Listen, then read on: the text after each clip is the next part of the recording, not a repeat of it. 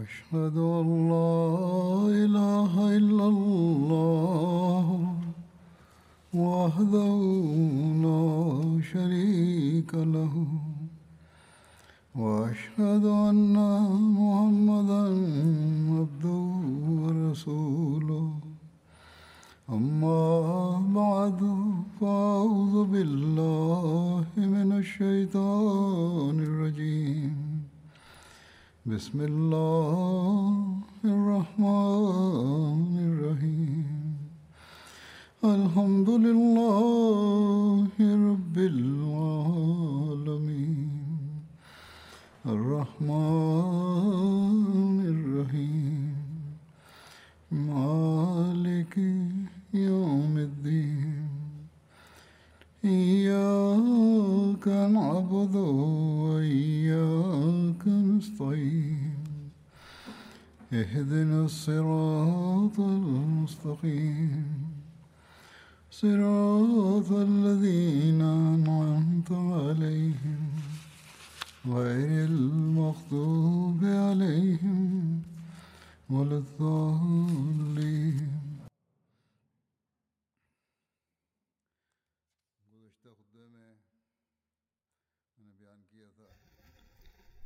Dans mon précédent sermon, j'avais déclaré que les récits sur les apostats et sur les hypocrites étaient désormais terminés.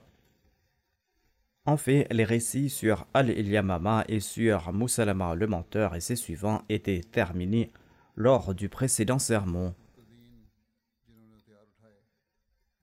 Les récits sur les apostats qui avaient pris les armes à l'époque du calife Abu Bakr ne sont pas encore terminés. Comme je l'avais dit auparavant, il y a eu plusieurs campagnes contre ces apostats et ces hypocrites. J'ai évoqué la première campagne, qui était d'ailleurs très longue. Je vais présenter les deuxième et troisième campagnes des dix campagnes restantes. Il y a les campagnes de Hudhaifa et de Arfaja.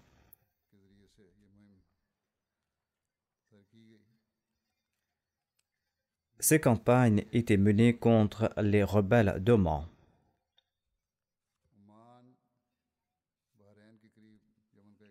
Oman est une ville du Yémen avoisinant le Bahreïn. Oman est situé entre le golfe Persique et la mer d'Arabie. Il comprend aujourd'hui une région de l'actuel Émirat arabe uni. Cette région était habitée par diverses tribus polythéistes, dont celle d'Azid. Ils étaient des mages. Maskat, Sohar et Daba sont des villes côtières de la région. Au cours du vécu du saint prophète Mohammed à lui, Oman était sous le contrôle des Persans. Ils avaient nommé un certain Jafar comme gouverneur. La religion des mages y était pratiquée. En 8 de l'Égypte, dans le cadre de la prédication du message de l'islam, le saint prophète Mohammed à lui a envoyé Abu Zayd Ansari et Amr bin al-As avec ses lettres vers deux frères, dont Jafar bin Julunday et Abbad bin Julunday. Tous deux étaient des chefs de la région. La lettre du saint prophète Mohammed à lui se lisait ainsi Bismillahirrahmanirrahim.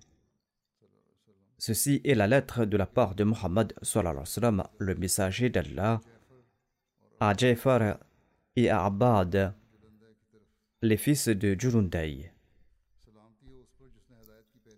La paix soit sur celui qui suit le chemin de la direction.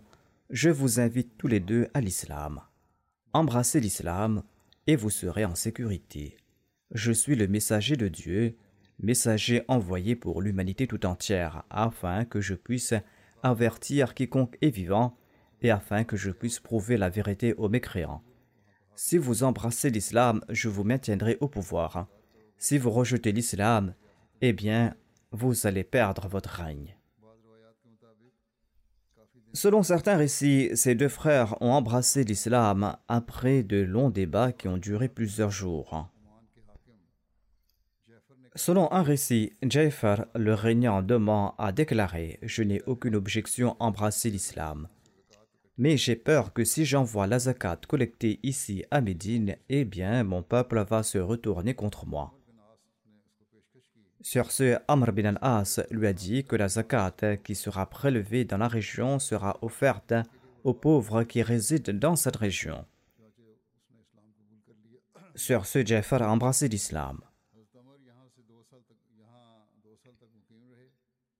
Amr a résidé dans la région pendant deux ans. Il n'a cessé d'y prêcher le message de l'islam.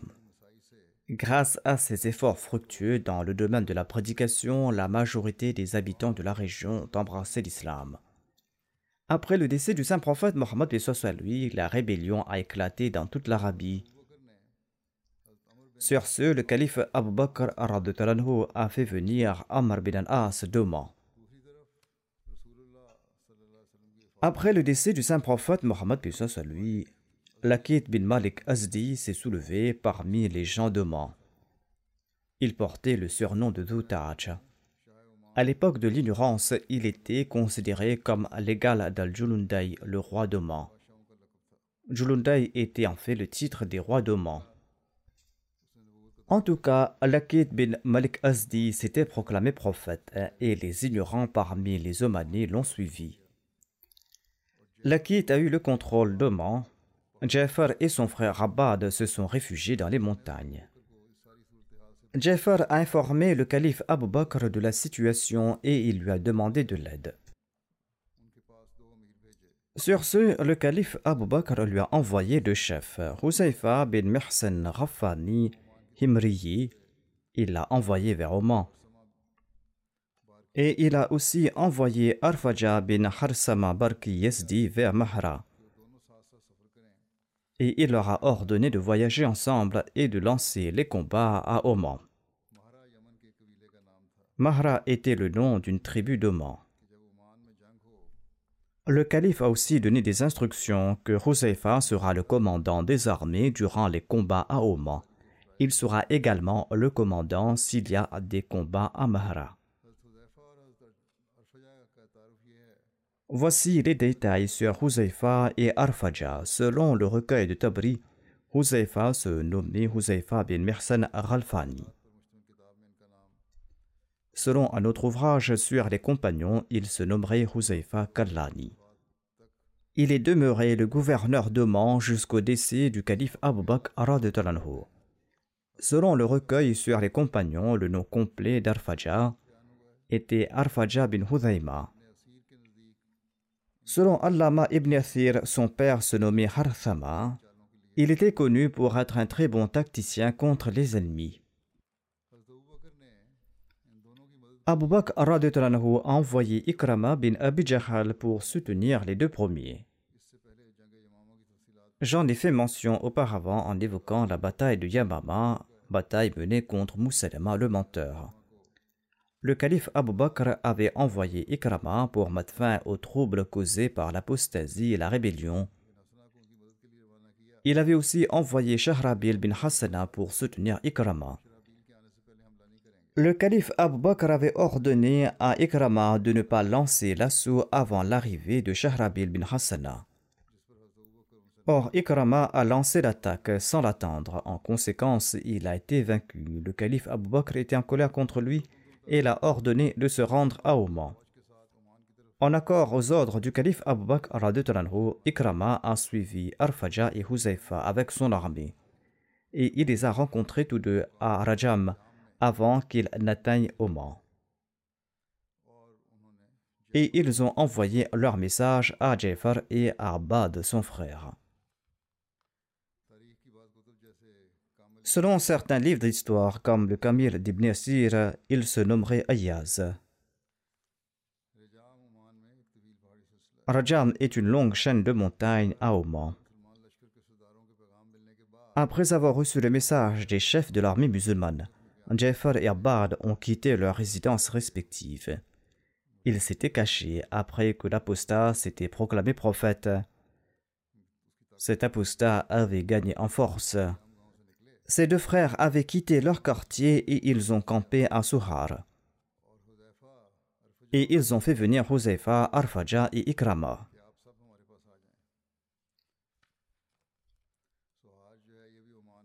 Souhar est une ville de montagne à Oman.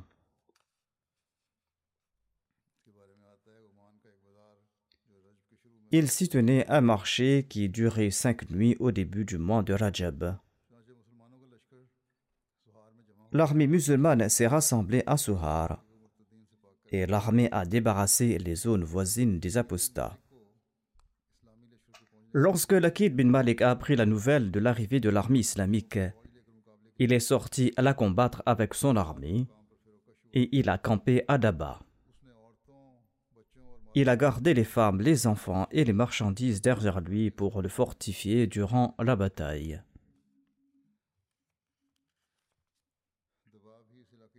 Daba était aussi une ville commerçante de la région.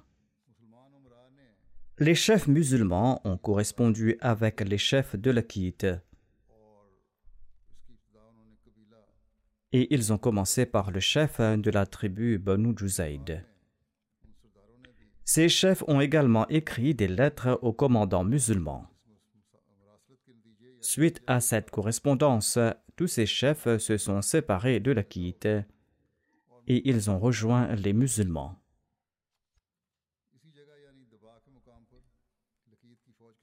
Une bataille acharnée a eu lieu à Daba contre l'armée de l'Akit. Au début, l'Akit a eu le dessus et les musulmans étaient sur le point d'être vaincus. Mais Allah leur a conféré sa grâce et son soutien et Allah leur a accordé son aide en cette heure critique de grands renforts sont arrivés de différentes tribus du Bahreïn et de la tribu des Banu Abdul Qais. Ceci a accru la force des musulmans et ils ont lancé une attaque féroce contre l'armée de l'Aqit. Cette armée s'est paralysée et s'est enfuie. Les musulmans les ont poursuivis et ont tué des dizaines de milliers de combattants et ils ont capturé des femmes et des enfants. Ils ont aussi saisi les biens de l'armée et ils ont envoyé le Khums au calife Abu Bakr par l'entremise d'Al-Fajr. C'est ainsi que cette insurrection a pris fin à Oman et l'État musulman a été rétabli de manière durable. Après la bataille, Huzaifa s'est installé à Oman et il s'est affairé à maintenir l'ordre et la paix dans la région. Al-Fajr, comme mentionné auparavant, est retourné à Médine avec le butin, et Ikrama quant à lui est parti avec son armée pour réprimer la rébellion de Mahra.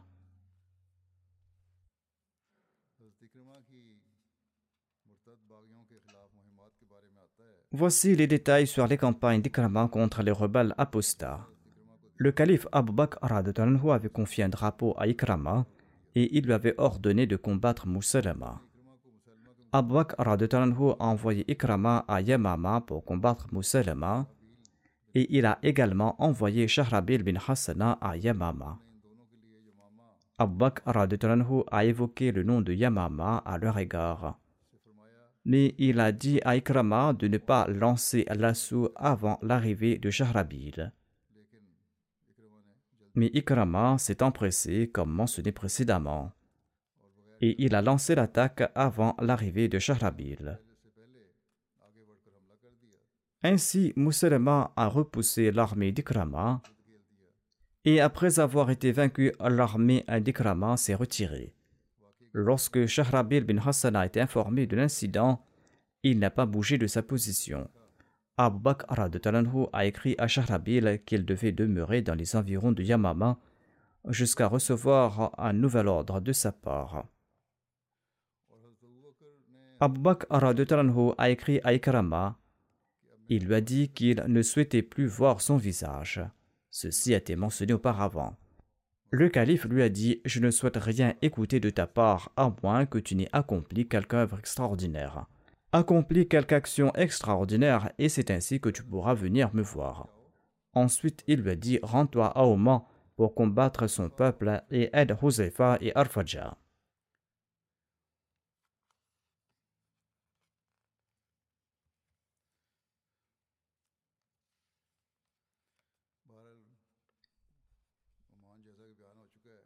Oman, comme indiqué, faisait partie du golfe Persique. Et à l'époque, cette région comprenait la partie orientale des Émirats arabes unis d'aujourd'hui. La tribu idolâtre Azd et d'autres tribus mages vivaient dans la région. Maskat, Sohar et Dabba étaient des villes côtières de la région. Le calife Abbaq a également déclaré Chacun d'entre vous sera le chef de sa cavalerie. Mais tant que vous serez dans la zone sous le contrôle de Huzaifa, il sera votre chef à vous tous. Lorsque vous serez libre, et bien partez à Mehra. Ensuite, rendez-vous au Yémen. Joignez-vous à Muhajir bin Abu Umayya dans les opérations au Yémen et à Hadramaut et réprimez ceux qui ont apostasié entre Oman et le Yémen. Informez-moi de vos actes notables au cours de ces batailles. Ceci étaient des instructions du calife Abu Bakr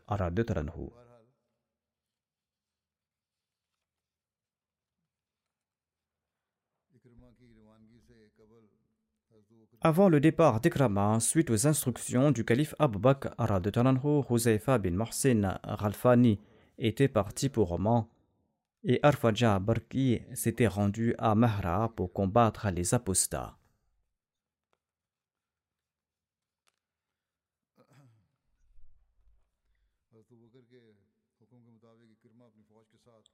Selon les instructions du calife Abu Bakr Ikrama a suivi Arfaja et Huzaifa avec son armée et il les a rencontrés avant qu'ils n'atteignent tous deux Oman.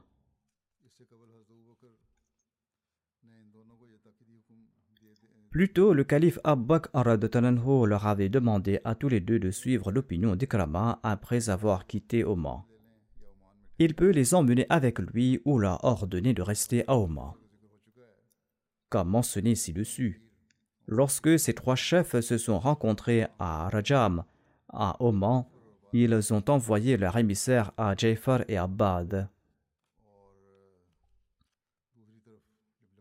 D'autre part, lorsque Lakit a entendu parler de l'arrivée de leur armée, il a rassemblé son armée à lui et il a campé à Daba.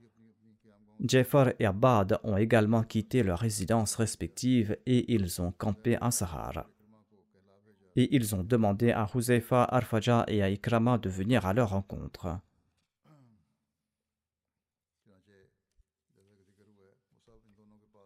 Comme mentionné auparavant, ces commandants musulmans se sont rassemblés autour de ces deux frères à et ils ont débarrassé la région voisine des apostats et ils se sont réconciliés avec toutes les tribus voisines. En outre, ces chefs ont écrit des lettres aux chefs de l'armée de l'Akite. Ils ont commencé par le chef des Banu Judaïd. Ces chefs ont répondu aux commandants musulmans. Comme mentionné plus tôt, les chefs de ces tribus se sont séparés de l'Akite. Par la suite, il y a eu une bataille acharnée entre les musulmans et l'armée de l'Aqit. J'ai déjà présenté les détails à ce propos. Après cette bataille, Ikrama et Huzaifa ont convenu que Huzaifa doit rester à Oman et rétablir la situation et pacifier la région. Ikrama, avec la grande armée des musulmans, a avancé pour réprimer les autres polythéistes. Il a commencé son opération militaire par Mahara.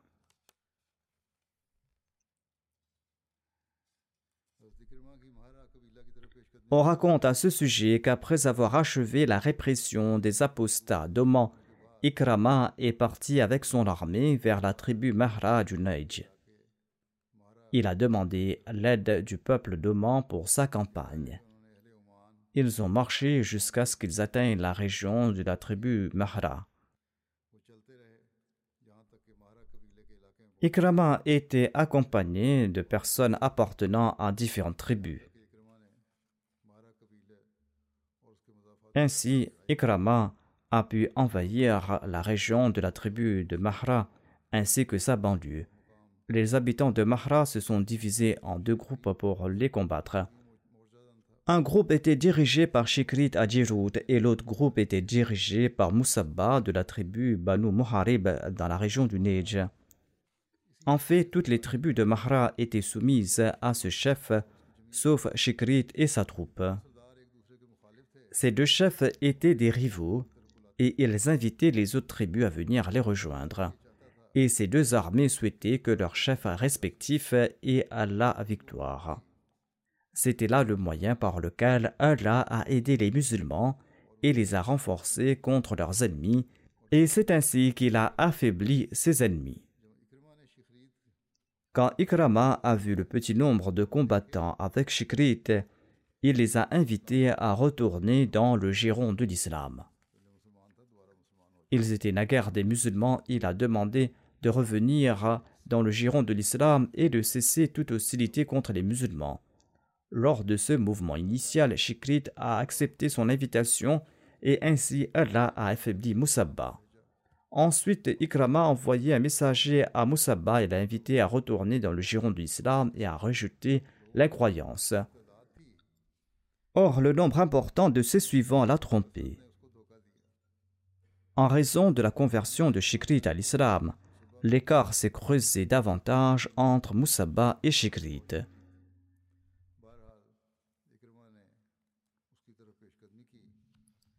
En tout cas, Ikrama a lancé l'assaut contre Moussabba et Shikrit l'a soutenu.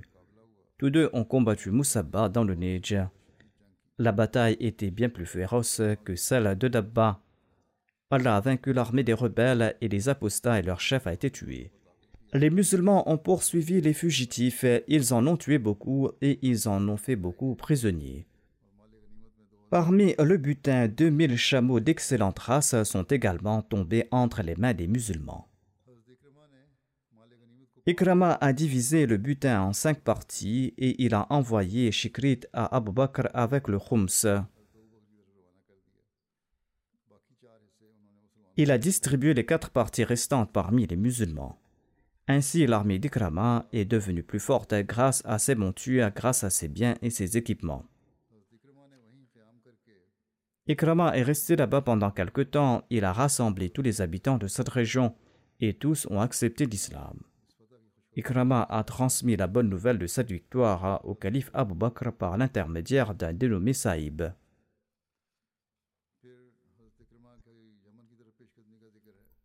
Voici les récits sur l'avancée d'Ikrama vers le Yémen. Dans sa lettre mentionnée plus tôt, le calife Abu Bakr as-Siddiq avait ordonné à Ikrama de se rendre au Yémen après la bataille de Mahra et de participer aux côtés de Muhajir bin Abu Umayya dans les opérations au Yémen et à Hadramaut et de réprimer les apostats vivant entre Oman et le Yémen. Suivant cette instruction du calife Abu Bakr as-Siddiq, Ikrama a quitté Mahra et il s'est dirigé vers le Yémen et il a atteint Abiyan, un hameau du Yémen. Il était accompagné d'une grande armée qui comprenait de nombreux membres de la tribu Mahra et d'autres tribus. Ikrama est resté dans le sud du Yémen pendant un certain temps et il s'est engagé dans la suppression des tribus de Nakhla et de Himyir et il n'a pas pu se déplacer vers le nord du Yémen. Après avoir capturé les fugitifs de la tribu Nakha, Ikrama a rassemblé les membres de cette tribu et il leur a demandé leur opinion à propos de l'islam. Ils ont répondu que même à l'époque de l'ignorance, nous étions des gens religieux. Nous étions attachés à la religion. Nous n'attaquions personne en Arabie. Quel sera notre état si nous acceptons cette religion dont nous avons accepté l'excellence et dont l'amour a pénétré nos cœurs? C'est-à-dire, nous éprouvons de l'amour à l'égard de l'islam.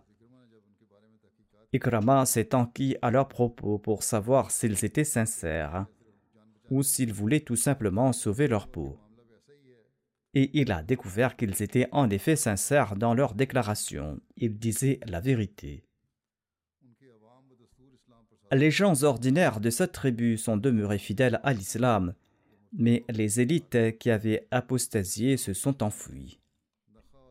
Ainsi, Ikrama a innocenté les tribus Nacha et Himir de l'accusation d'apostasie, et il est resté là-bas pour les réunir. Le séjour d'Ikrama à Abian a eu un effet profond sur le reste du groupe d'Aswad Ansi, qui était dirigé par Kais bin Makshur et par Amr bin Mardi Karib. Après avoir fui Sana'a, Kais a tourné dans les environs de Sana'a et Amr bin Mardi Karib a rejoint le groupe d'Aswad Ansi à Lahad.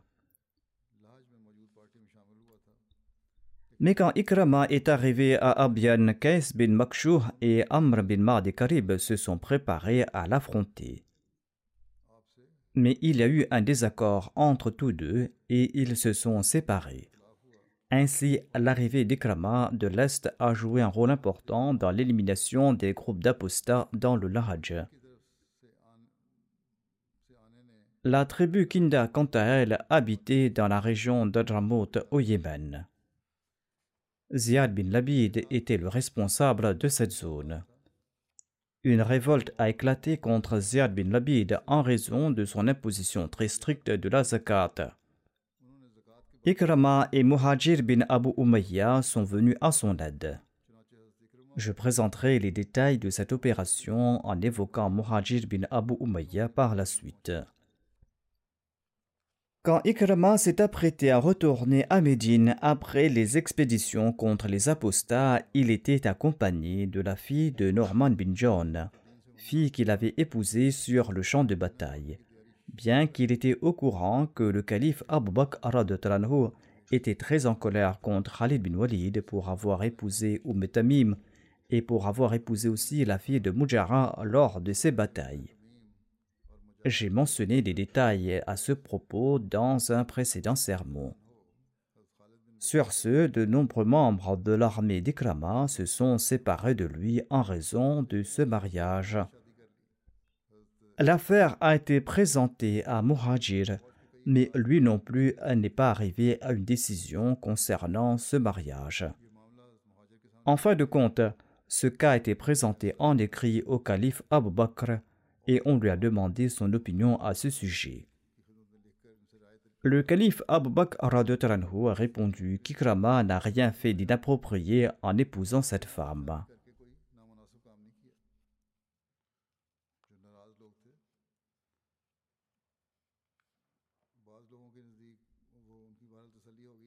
Certains étaient satisfaits de cette réponse. D'autres étaient en colère contre Ikrama parce que Norman bin John s'était présenté à l'envoyé d'Allah et il lui avait proposé la main de sa fille. Mais le saint prophète Mohammed lui a refusé cette proposition et a renvoyé cette femme chez son père. Étant donné que l'envoyé d'Allah avait rejeté cette femme une partie de l'armée d'Ikrama pensait qu'il n'aurait pas dû épouser cette femme, à l'instar du saint prophète Mohammed à lui, qui avait refusé de le faire. Mais le calife Abu Bakr n'a pas accepté cet argument et il a déclaré que ce mariage était tout à fait licite.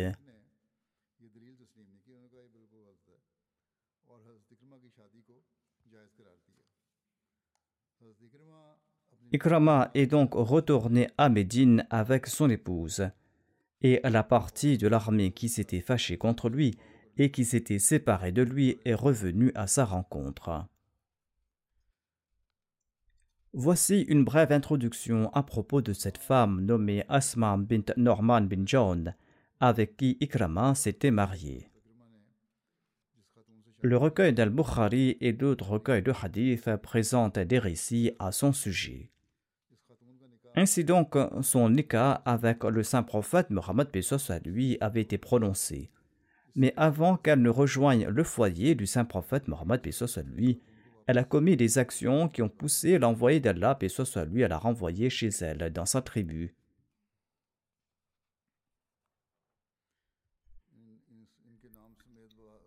Il existe de nombreuses différences dans ces récits, y compris au sujet de son nom Certains disent qu'elle avait épousé Muhajir bin Abi Umayya. En tout cas, Hazrat Muslim Maud a décrit les détails de cet incident en ces termes.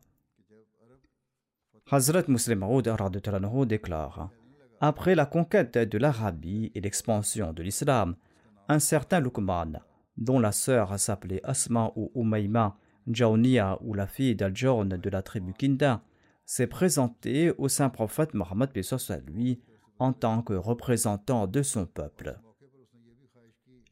Ce Luqman de la tribu Kinda souhaitait que le saint prophète Mohammed à lui épouse sa sœur.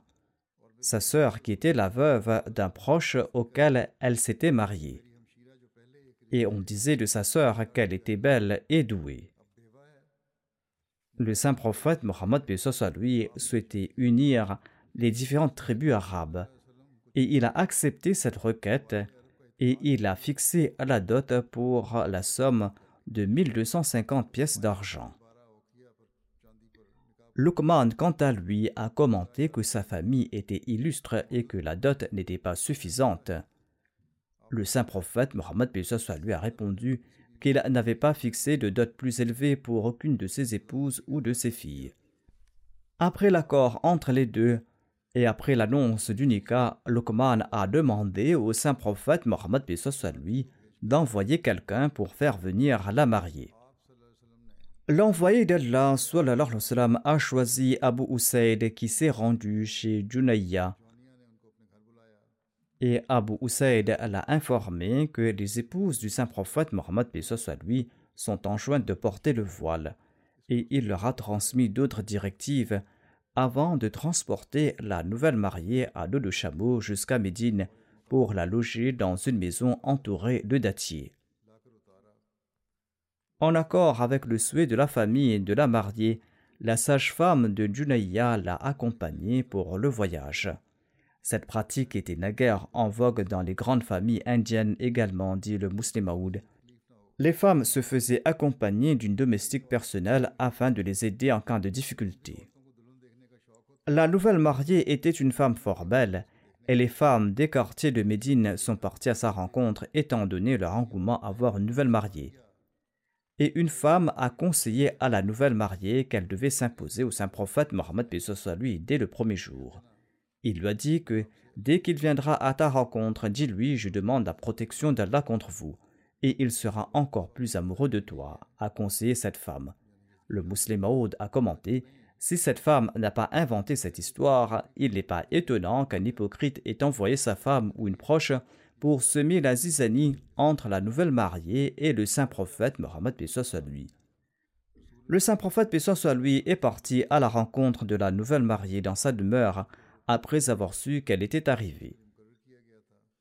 Selon les hadiths, le saint prophète Mohammed soit lui lui a dit ceci Offre ton âme en cadeau la femme a répondu Une reine peut-elle souffrir à un homme ordinaire? Ainsi donc, elle se croyait très importante, qu'Allah nous en préserve. Abu Usaid a commenté que le saint prophète Mohammed soit lui l'a rassurée en pensant qu'elle était peut-être anxieuse, étant donné qu'elle était dans une terre étrangère et loin de sa famille.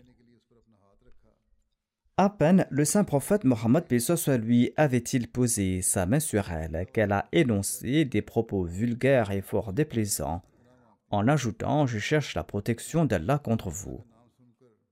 Le prophète avait pour Dieu un grand respect. Et il a commenté que tu as pris la protection d'un très grand être, et j'accepte ta requête. Sur ce, l'envoyé d'Allah, paix soit lui, est sorti sur le champ de la maison, et il a dit à Abu Usaid Offre-lui deux manteaux et renvoie-la chez ses parents. Ainsi donc, en sus de la dot que le saint prophète Mohammed lui avait offert à cette femme, il a ordonné à Abu Saïd de lui offrir deux manteaux blancs et de grande qualité, et ce, dans le respect de l'injonction du Saint-Coran en faveur des femmes que l'on divorce sans les avoir touchées. Cette injonction du Saint-Coran déclare en effet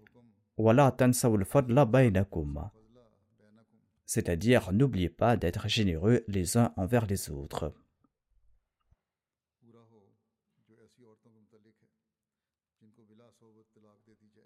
Ainsi donc, le saint prophète Mohammed lui l'a congédiée et Abu Usaid l'a ramenée chez elle. Le comportement de cette femme avait fort déplu aux membres de sa tribu et ils l'ont condamnée. Mais elle répondait que c'était là ma malchance en ajoutant qu'on l'avait poussée à s'écarter du saint prophète Mohammed sur lui et à faire montre de dégoût.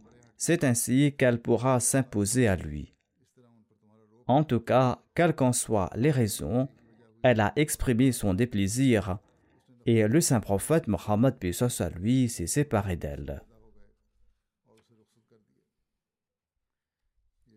J'avais mentionné ces faits auparavant en évoquant le compagnon nommé Usaid. En tout cas, Ikrama est revenu de Kinda via Hadramaut, le Yémen et la Mecque. Lorsqu'il est arrivé à Médine, le calife Abbaq l'a ordonné de porter secours à Khalid bin Saïd. Ikrama a congédié son armée qui avait participé aux batailles d'apostasie. Et le calife Abbaq Talanhu a préparé une autre armée à la place de celle qui avait accompagné Ikrama. Il a donné congé à ses premières troupes étant donné qu'ils étaient fatigués après ces grandes campagnes. Le calife Abu Bakr a préparé une autre armée et l'a ordonné de partir pour la Syrie sous la bannière d'Ikrama. J'évoquerai les détails des grands faits d'armes d'Ikrama, son martyr et son courage en évoquant les campagnes en Syrie, Inch'Allah.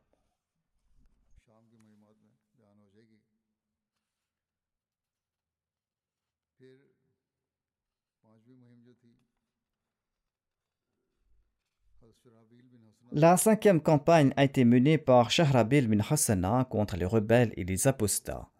Le calife Abu Bakr al-Dutanhu avait envoyé Ikrama combattre Mousselama à Yamama et il avait aussi envoyé Shahrabil bin Hassana dans sa suite. Voici une brève introduction de Shahrabil bin Hassana. Son père se nommait Abdullah bin Mutarad et sa mère se nommait Hassana. Certains disent qu'il était de la tribu Kindi, d'autres de la tribu Tamimi. Le père de Shahrabil était mort durant sa petite enfance et il a été nommé Shahrabil bin Hassana après sa mère qui se nommait Hassana. Shahrabil a été l'un des premiers convertis à l'islam.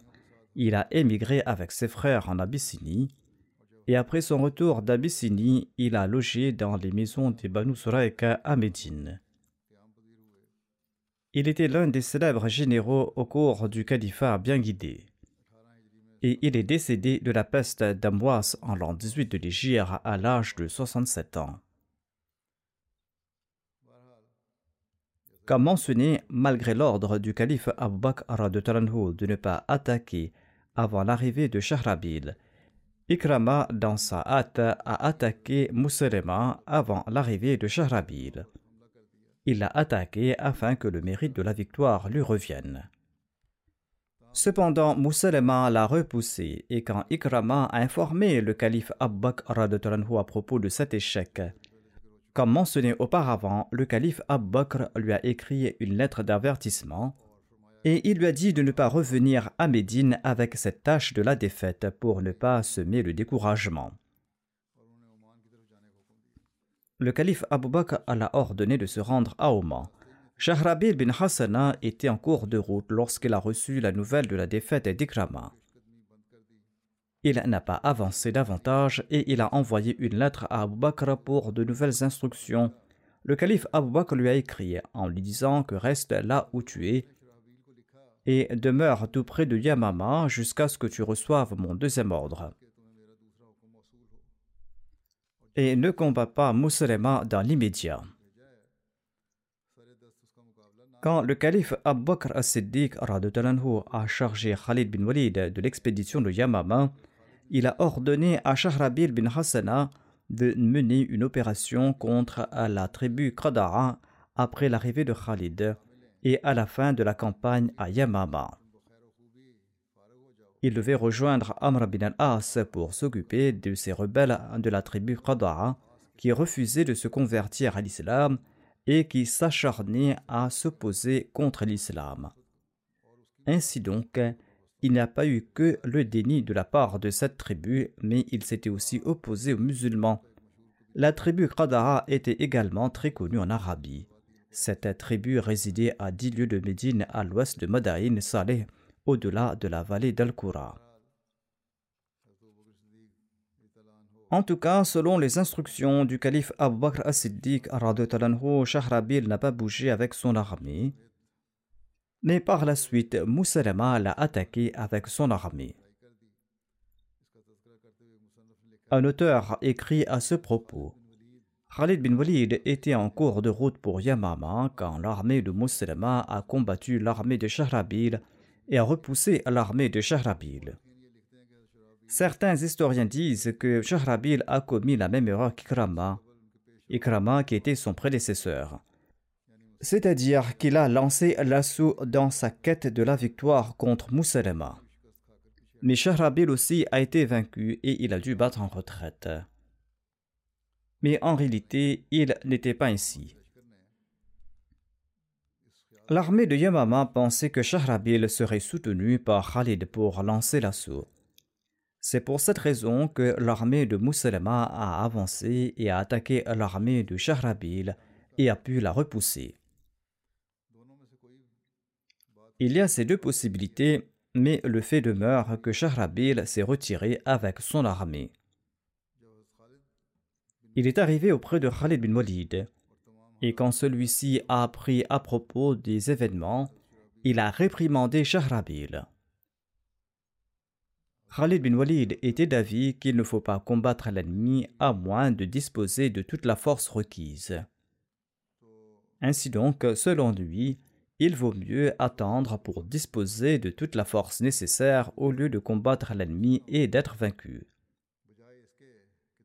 Plus tard, Shahrabil a participé à la bataille aux côtés de Khalid bin Walid. Khalid bin Walid a nommé Shahrabil à l'avant-garde de l'armée.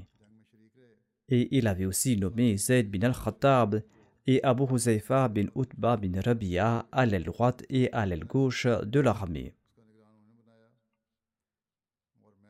Et après avoir terminé la campagne de Yamama, suite aux instructions du calife Abu Bakr as-Siddiq, Shahrabil s'est rendu auprès d'Amr bin al-As pour s'occuper des rebelles des Banu Qada'a. Ainsi donc, suite à ces instructions, Shahrabil et Amr bin al-As ont commencé à attaquer les rebelles et les apostats de la tribu Qada'a. Amr bin al-As a attaqué les tribus Sa'd et Balak, et Shahrabil a attaqué les tribus de Kalb et ses tribus subordonnées.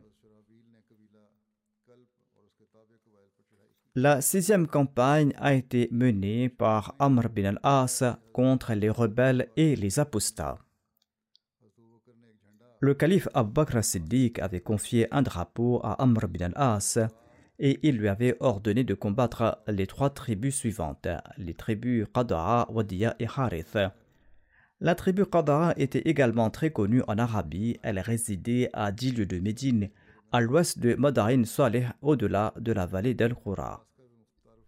Voici une brève introduction d'Amr bin al-As. Son prénom était Amr et son surnom était Abdullah bin Abdullah ou Abu Muhammad selon certains. Son père s'appelait As bin Wa'il et sa mère s'appelait Nabira bint Harmara. Selon un récit, le nom d'origine de sa mère était Salma. Nabira était son surnom. Amr bin al-As s'était converti à l'islam six mois avant la conquête de la Mecque en l'an 8 de l'Égypte. Le saint prophète Mohammed lui l'avait nommé le gérant de Mans en l'an 8 de l'Égypte et il est resté à ce poste jusqu'à la mort du saint prophète Mohammed lui. Il a ensuite participé dans les conquêtes de la Syrie et a gouverné la Palestine sous le règne du calife Omar Talanhu. L'une de ses plus grandes réalisations était la conquête de l'Égypte. Après la conquête de l'Égypte, le calife Omar l'a nommé gouverneur de l'Égypte. Pendant le califat d'Othman, il a été déposé de son poste à la tête de l'Égypte et il est devenu un reclus en Palestine. L'émir Muawiyah l'a remis à la tête de l'Égypte et il a occupé ce poste jusqu'à sa mort. Certains disent qu'il est décédé en l'an 43 de l'Égypte, d'autres disent qu'il est décédé en l'an 47 ou en l'an 48 ou même en l'an 51 de l'Égypte. Mais l'année 43 de l'Égypte est la plus acceptée. Amr bin al-As était un orateur très éloquent. Il était un penseur émérite, il était un politicien et un général. L'envoyé d'Allah lui faisait confiance lors de ses campagnes militaires. La famille d'Amr bin al-As était composée de son fils Abdullah et de Umm Abdullah. Et on disait que c'était une des meilleures familles de parmi les musulmans. Selon un écrivain, Amr bin al-As avait reçu un des onze drapeaux préparés par le calife Abu Bakr le calife lui avait confié la tâche de combattre les apostats de la tribu Qada'a parce qu'il avait combattu cette même tribu lors de la bataille Thatu Salasil au cours du vécu du saint prophète Mohammed lui, et il était bien au courant des conditions et des itinéraires de cette tribu.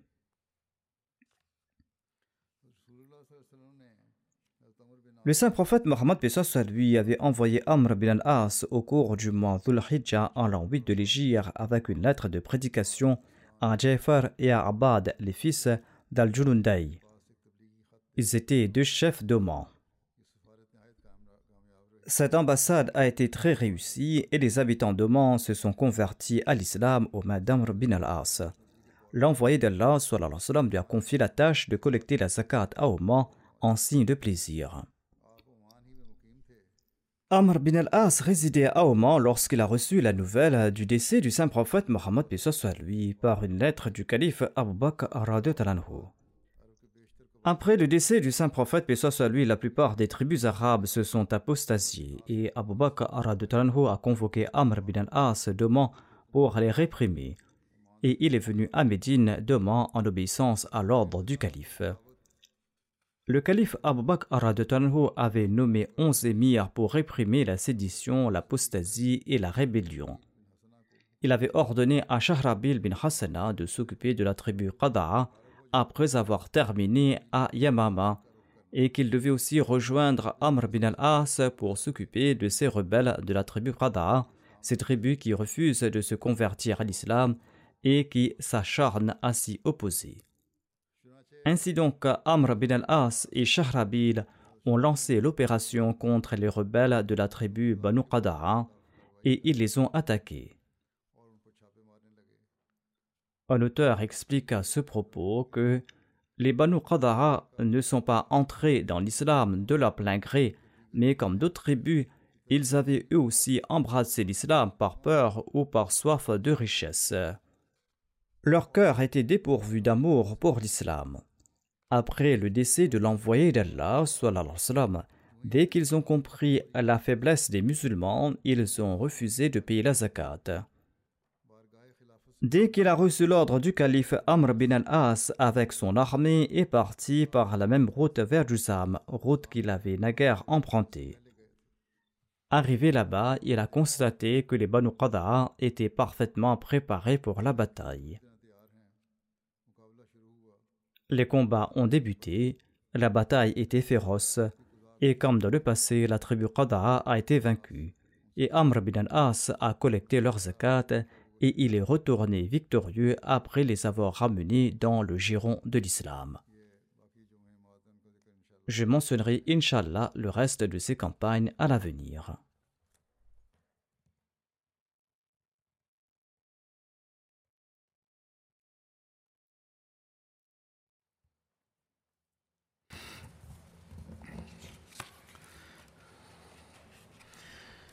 الحمد لله الحمد لله نحمده ونستعينه ونستغفره ونؤمن به ونتوكل عليه ونعوذ بالله من شرور أنفسنا ومن سيئات أعمالنا. من يهده الله فلا مضل له ومن يضلل فلا هادي له ونشهد أن لا إله إلا الله ونشهد أن محمدا عبده ورسوله عباد الله رحمكم الله إن الله يأمر بالعدل والإحسان وإيتاء ذي القربى وينهى عن الفحشاء والمنكر والبغي يعظكم لعلكم تذكرون اذكروا الله يذكركم وادعوه يستجب لكم ولذكر الله أكبر.